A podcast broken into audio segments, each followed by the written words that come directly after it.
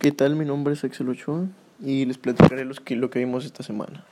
Bueno, esta semana vimos lo que son las la distribución de distribución de frecuencias para datos agrupados. Eh, bueno, las, las frecuencias son el conjunto de datos que son mutuamente excluyentes para la muestra del número de observaciones en cada clase. Son los rangos organizados, depende del nivel que se tenga.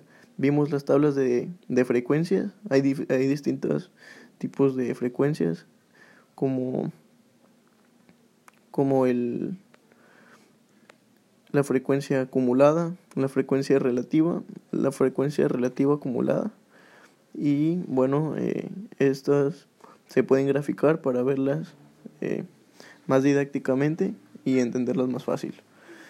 También hay características que tienen estas frecuencias como los límites reales y, o las marcas de clase que serían sería un número intermedio.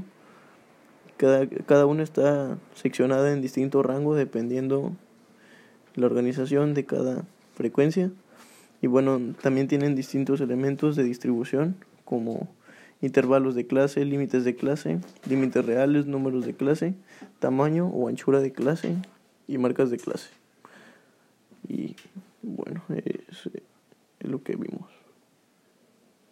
Y también vimos cómo graficar el histograma y el histograma y el polígono de frecuencias, ya que serían